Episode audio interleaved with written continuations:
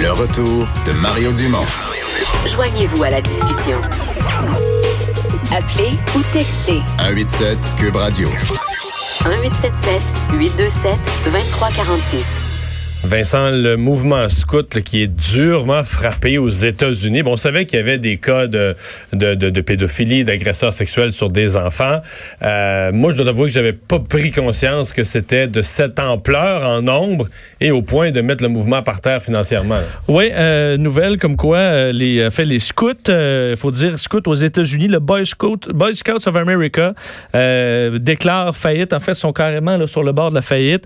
Il faut dire que les, y a une série de révélations d'abus sexuels chez les scouts d'Amérique qui ont éclaté depuis à peu près 2012. Là. Il y a eu plusieurs documents internes, en fait des milliers de documents publiés par le Los Angeles Times à l'époque qui montraient que l'organisation avait, euh, bon, non seulement qu'il y avait une, pile de dossiers d'agression sexuelle, mais aussi ils avaient couvert pendant des, décennies de nombreux abus sexuels euh, donc commis par des milliers de, de, bénévoles qui encadrent ces jeunes. Alors, euh, l'organisation fondée en 1910 compte 2,2 millions d'adhérents, donc entre 5 et 21 ans, et choisit donc cette procédure pour pouvoir poursuivre son activité, créer un fonds d'indemnisation de victimes d'abus sexuels. C'est ce qu'on a dévoilé. Alors, une situation économique euh, complexe euh, qui, bon, qui est pas belle à voir pour les scouts d'Amérique. On va en parler tout de suite avec euh, Dominique Moncali, qui est directrice des communications de l'Association des scouts du Canada. Bonjour. Bonjour. Vous sentez les, les, les répercussions de ça de ce côté-ci de la frontière? Alors on en entend beaucoup parler, effectivement. On a vu, comme vous, tous les communiqués ce matin. Euh, L'Organisation mondiale nous a fait un bulletin d'information également. Euh, on en entend beaucoup parler, mais pour nous, euh, voilà, on continue dans la même lignée de protéger nos jeunes. Ouais. Est-ce que le Canada a vécu le même genre de, dénonciation? Euh, parce que bon, on l'a vu dans l'Église catholique, on l'a vu dans différents mouvements où on travaillait avec des jeunes, puis on les amenait passer une fin de semaine, etc. Euh, malheureusement, qu'il y a des gens qui avaient utilisé ce statut-là pour agresser des jeunes. Est-ce que le mouvement scout du Canada a vécu le même genre de problème? Alors, le mouvement Scout du Canada, donc l'association des scouts du Canada, est un mouvement multiculturel et multiconfessionnel. Donc, nous avons euh, eu des cas, effectivement, euh, mais pas du même genre. Donc, euh, c'est assez différent par rapport à Boy Scouts of, America. Ouais. Vous dites, on a eu des cas, mais en nombre, on parle aux États-Unis de, de, de 7800, ce qui, est, ce qui est inimaginable en nombre. Il n'y a rien de semblable au Canada? Non, rien de semblable. OK. Donc, rien pour mettre en danger, par exemple, financièrement l'organisation? Absolument pas.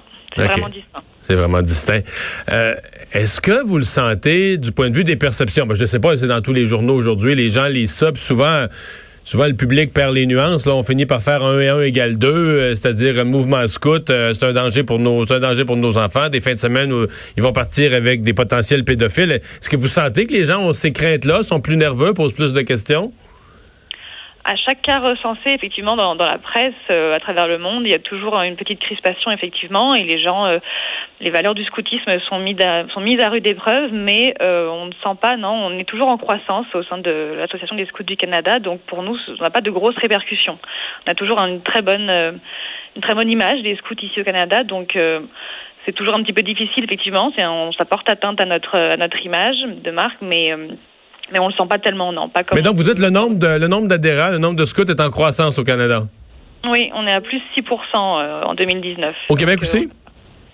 Euh, euh, justement, les districts du Québec sont ceux qui se portent le mieux, effectivement. OK. Euh, quelle mesure, parce que je présume, là, comme euh, tellement d'autres associations euh, sportives et autres, il y a eu une prise de conscience, bon, il y a eu des dénonciations, une prise de conscience et des mesures. depuis combien d'années vous, prenez des mesures, puis surtout, quels sont les mécanismes que vous mettez en place, par exemple, quand vous embauchez des guides, quand vous leur permettez de, de partir en week-end avec des jeunes, etc. C'est quoi les mesures que vous avez mises en place?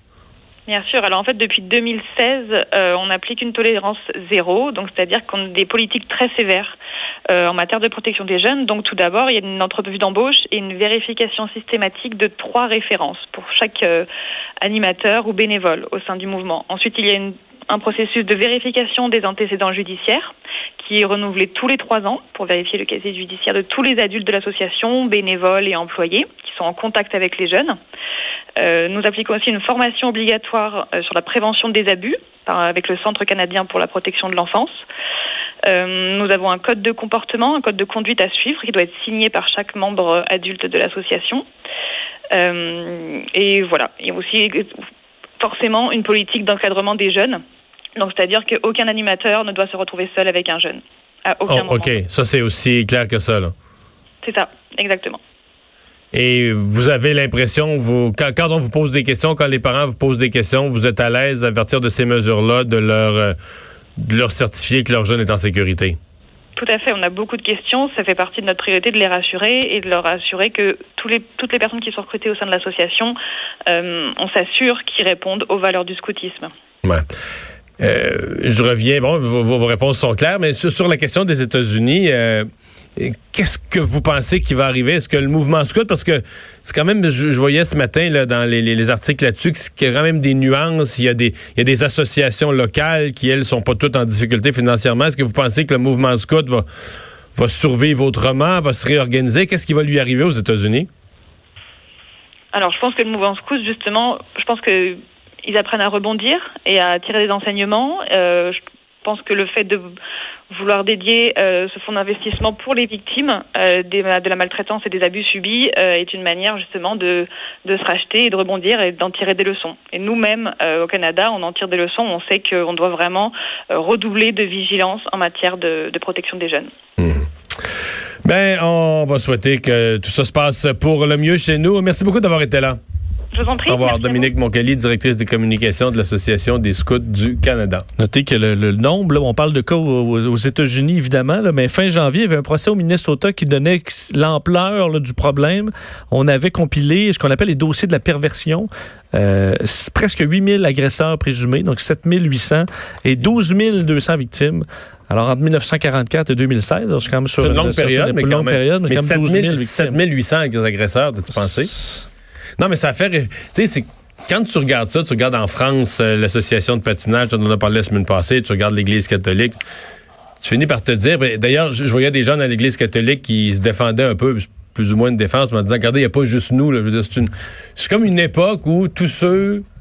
Ben, ça dépend de quel bord tu le prends, mais on pourrait dire tous ceux qui, euh, tous les mouvements qui avaient la possibilité d'accompagner des jeunes, des amener un week-end, encore plus si ça reste à coucher dans, Il y a eu des une- abus. dans une tente, dans un chalet, dans le bois, mais c'est ça. Ça attirait des gens qui qui avaient pas qui avaient pas comme but premier euh, le, le- le- le mouvement lui-même, que ce soit la, la religion, le scoutisme, le patinage, ça attirait aussi des gens qui avaient d'autres intentions. C'est ce qui amène à dire, ben, il faut, faut pas qu'il y ait un adulte seul avec un.